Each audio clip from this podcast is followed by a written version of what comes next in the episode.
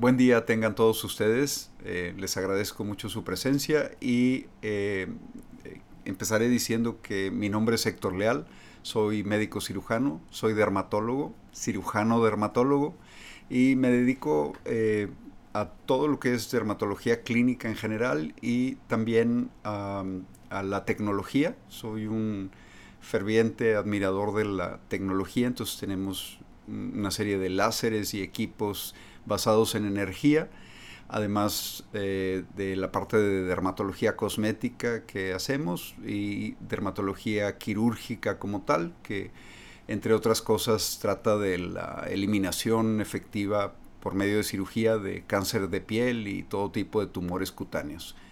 Em, em, hoy em, empezaré hablando de un tema muy frecuente que es el acné. Eh, me gustaría mm, comentar algunos detalles que eh, vemos que con frecuencia las personas tienen muchas dudas sobre en qué momento empezar los tratamientos o en qué o para qué debo de consultar un dermatólogo o en qué circunstancias y algunas dudas que frecuentemente los pacientes nos preguntan. Una de ellas, por ejemplo, es eh, si los alimentos verdaderamente influyen en el acné. Y eh, a pesar de que hace algunos años se hicieron estudios y, esos estudios concluyeron que no había relación con la alimentación eh, en, los pacientes de acné, eh, con el paso del tiempo se vio que verdaderamente esos estudios no estuvieron del todo bien hechos y por eso no encontraron una correlación científicamente probada entre la alimentación y el acné. Pero nosotros sabíamos en la práctica que verdaderamente sí hay cosas que afectan y contrario a lo que mucha gente cree, eh, realmente eh, lo que más relación tiene con generar crisis de acné de la alimentación es el azúcar. Aquí el enemigo a vencer eh, realmente es, eh, el azúcar industrializado que prácticamente está en todo lo que comemos. Es, eh, algo que nosotros como dermatólogos y como médicos en general queremos transmitirle a la población, que es muy importante que la gente sepa que además de que el azúcar industrializado dispara ciertas cascadas de eventos en, hormonales que pueden generar muchos trastornos, uno de ellos el, el agravamiento del acné. Eso tiene que ver con la insulina que se genera para tratar de consumir esa, esos carbohidratos excesivos que, que, se ingieren. Y eh, de ahí la insulina mm, de forma indirecta termina generando cortisol y el cortisol tiene una relación muy importante con con la estimulación a las glándulas sebáceas, que son finalmente las responsables de eh, generar más sebo. Este sebo queda atrapado por tapones de queratina y es lo que genera el acné. Pero eh, aparte de esto, realmente eh, sí el enemigo a vencer en, la época actual es el azúcar. y no quisiera dejar de mencionar que se ha descubierto que las, el páncreas tiene una mm, cantidad limitada de producción de insulina. Entonces, si nosotros estamos constantemente eh, eh, ingiriendo eh, azúcar de más, esto provoca insulina excesiva que se produzca para poder digerir esta azúcar y esto lo que va a provocar es em, que nos vamos a terminar nuestro páncreas a una edad más temprana. Aquí eh, es, muy importante cuidar el páncreas porque estamos viviendo muchos años y eh, el, problema si en algún momento te quedas sin páncreas es que vas a generar una diabetes tipo 2. Eh, entonces, y además también se ha relacionado el exceso de azúcar a edades más avanzadas, a problemas eh, degenerativos del sistema nervioso central, eh, como el Parkinson, como el Alzheimer, eh, enfermedades que eh, de alguna manera se están clasificando como, como otro tipo de, diabetes. Pero este no es el tema de hoy, no me quiero desviar tanto, pero eh, regresando al acné y a la alimentación, una vez eh, entendido que el, primer enemigo a vencer es el, azúcar, hay, hay, otro enemigo menos grave para mucha gente, para algunas sí lo es, eh, que tienen a veces reacciones muy específicas es, la leche.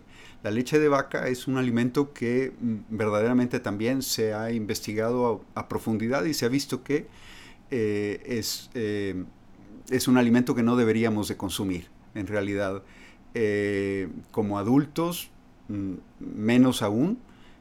como niños, pues no hay nada mejor que la leche materna. pero eh, si por alguna razón no se puede eh, consumir para los niños, eh, pues están los, los sustitutos de leche, pero definitivamente también se ha visto una relación muy importante con la leche de vaca y el agravamiento de casos de acné. un tercer eh, producto que pudiera en algunas circunstancias generar crisis de acné es eh, la sal, por el yodo que contiene la, sal de mesa común, eh, no así la sal de, mal, de mar, pero la sal de mesa por el yodo puede generar o desencadenar en algún momento crisis de acné. Por lo tanto, también se recomienda un consumo moderado y hay que tomar en cuenta que eh, la mayoría de los alimentos chatarra tienen un contenido de sal muy importante. Em, algunas personas tienen reacciones específicas de eh, alimentos muy puntuales como refrescos de cola o el aguacate o algún pero eh, científicamente a nivel masivo no se ha demostrado una relación específica, pero sí hemos visto en la práctica que algunas personas tienen eh, reacciones puntuales y bueno, también para esas personas es muy conveniente eh, reducir o eliminar esos alimentos de la dieta. Em, en cuanto al acné en general, algunas personas relacionan Mm, eh, la ingesta de cosas muy grasosas, eh, pero nosotros hemos visto que el problema de las cosas muy grasosas más es ah, al aplicarlas sobre la piel. Incluso eh, lo que sí hemos visto es que en ocasiones se presenta una dermatitis perioral que a veces tiene relación con la grasa de los alimentos que puede extenderse. De hecho, cuando hacemos la limpieza con, servilletas de, papel o de tela, a veces extendemos la grasa de los alimentos alrededor de la boca y esto genera una reacción tipo acné que se, concentra alrededor de la boca. También ese tipo de reacción que, llamamos eh, los dermatólogos dermatitis perioral, también se presenta con el uso de cremas particularmente cremas eh, no solo muy grasas en ocasiones, sino eh, que muchas de ellas contienen eh, cortisona o derivados de los corticoides que son bastante peligrosos si se usan en forma continua. Se, deben de usar de manera puntual, siempre prescritos por un dermatólogo y siempre para, con un motivo en particular que su uso debe de cesar eh, al, resolverse la situación. Porque mm, a veces esos tipos de productos que desinflaman la piel parecen mágicos y la gente los sigue usando como si fueran cremas de belleza. Hay una concepción errónea de que las cremas nunca hacen daño y eh, eh, la realidad es que sí pueden causar mucho daño y particularmente cuando tienen medicamentos como ingredientes activos, todos los medicamentos se absorben por la piel. Entonces, eh, es, otro de los conceptos eh, que vemos eh, erróneos de, de la aplicación de productos en el acné. La gente sigue utilizando crema, sigue utilizando productos grasos. Y bueno, el, tema es inagotable, pero eh, hasta aquí voy a llegar con, este tema hoy, de algunos conceptos del acné. En, posteriormente, en, otro de estos eh, podcasts, hablaremos un poco más de esto. Les recomendaría mucho que nos sigan en nuestras redes sociales, especialistas de la piel. Es en nuestra red social en ah, Instagram. Y también aquí verán algunas eh, otras redes sociales. En ah, nuestra página web nos pueden encontrar como eh, iderma.com.mx eh, o doctorhectorlealsilva.com. también para que nos sigan en nuestra página web o por las redes sociales. les agradezco muchísimo su atención y espero que eh, nos sigan en estas emisiones que estaremos eh, haciendo semana a semana. Muchas gracias.